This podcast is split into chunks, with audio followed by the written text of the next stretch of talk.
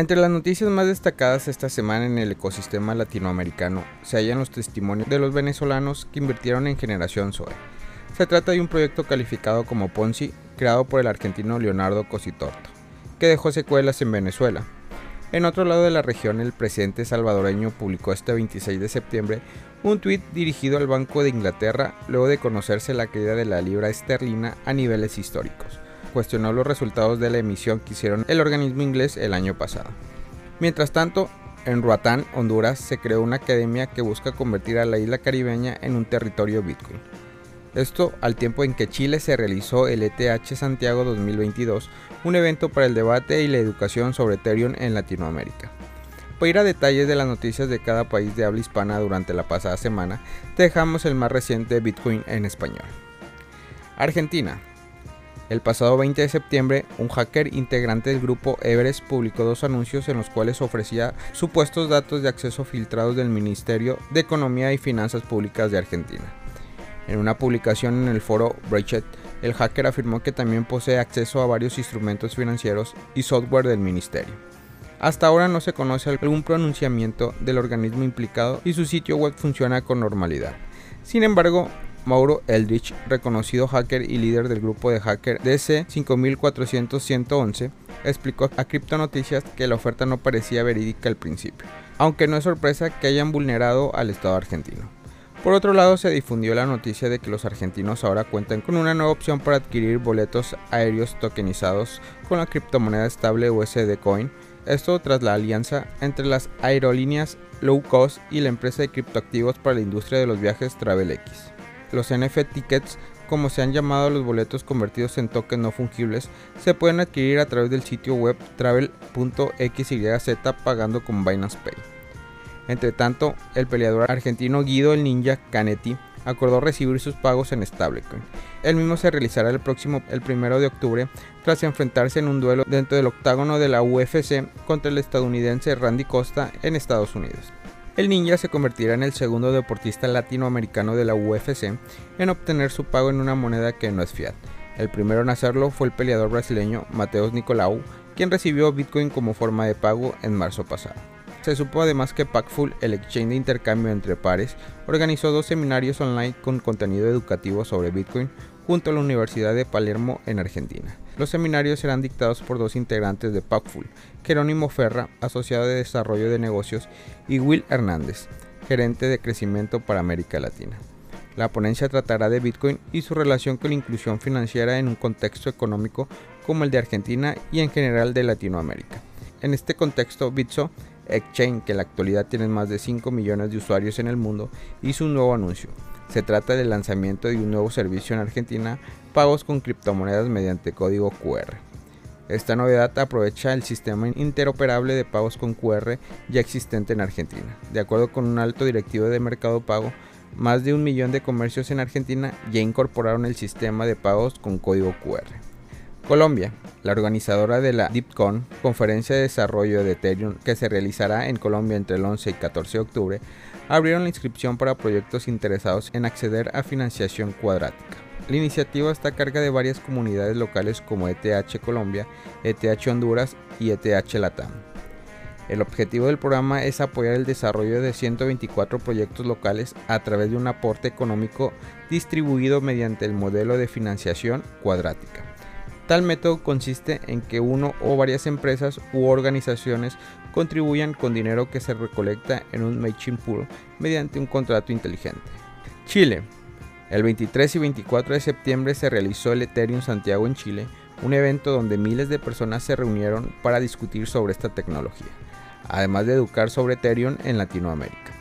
El evento fue organizado por pioneros locales en Ethereum para ofrecer nuevas oportunidades a emprendedores y a todos aquellos que desean construir un nuevo sistema financiero cuya base sea la descentralizada. Al respecto, Cristóbal Pereira, director de Blockchain Academy Chile, destacó que el interés por la segunda criptomoneda más importante del ecosistema ha aumentado notablemente en Latinoamérica. ETH Santiago 2022 también fue oportuno para los artistas que buscan incursionar en el mercado de los NFTs y monetizar sus obras. Según las recomendaciones de artistas digitales que se congregaron en el evento, lo primordial es apelar la conexión con la comunidad en el entorno artístico, además de observar antes de adentrarse en el ecosistema. El Salvador. Luego de que la libra esterlina del Reino Unido cayera a mínimos ante el dólar estadounidense, el presidente de El Salvador, Nayib Bukele, se burló de la preocupación que esa institución mostró el año pasado por la adopción de Bitcoin en el país centroamericano. En Twitter, el mandatario salvadoreño publicó un mensaje etiquetando al Banco de Inglaterra escribiendo brevemente, te lo dije. Con esta frase hizo referencia a la noticia reportada el lunes 26 de septiembre señalando que la moneda nacional del Reino Unido se dio casi un 5% llegando a un mínimo no visto en 37 años. Esta misma semana Bukele también exigió ante la Organización de las Naciones Unidas que los países y organizaciones críticos de su gobierno dejen que su país transite hacia la libertad, entre ellas la financiera. El presidente participó en la Asamblea General de la ONU celebrada en Nueva York, Estados Unidos. Ahí criticó las potencias mundiales, no obstante la calificadora de riesgos estadounidenses Fit Rating bajó por segunda vez en el año la calificación crediticia de El Salvador. Esto pasó ahora de CCC riesgo crediticio sustancial, ACC, nivel muy alto de riesgo de crédito.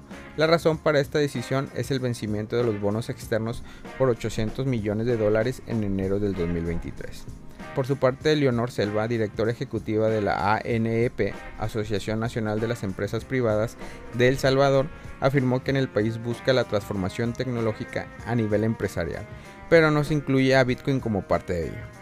A pesar de que la nación tiene el activo digital como moneda de curso legal desde la ANEP, han visto una reducción en el uso de Bitcoin por parte de las empresas.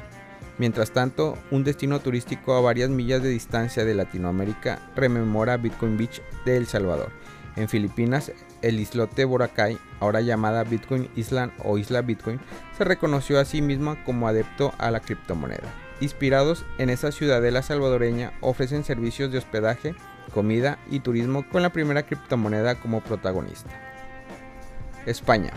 En Madrid, capital de España, la empresa ATM BitBit instaló su primer cajero automático, el cual permitirá a los usuarios convertir sus cambios o calderillas en Bitcoin. El ATM se encuentra específicamente en la calle Marcelo Ucera 82 en la tienda de Real Cash.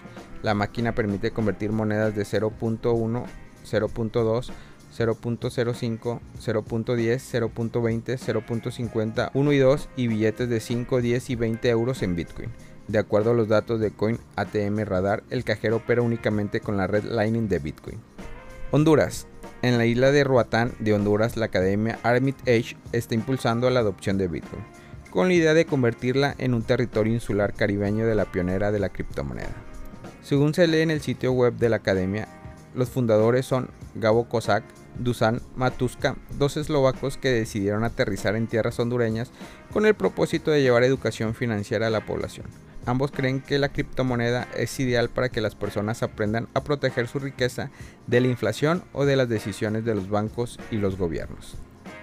Venezuela pérdida total de sus ahorros, problemas psicológicos y hasta un intento de suicidio fueron las consecuencias que enfrentaron varias personas que pusieron sus esperanzas en el presunto esquema Ponzi de generación Zoe, en su sede de Venezuela.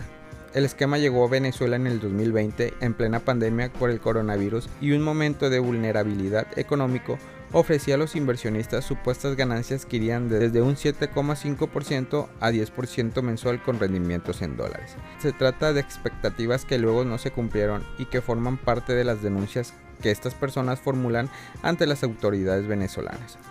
Una nueva política impuesta por las entidades bancarias públicas y privadas de Venezuela refuerza la restricción de acceso de los ciudadanos al dinero en efectivo.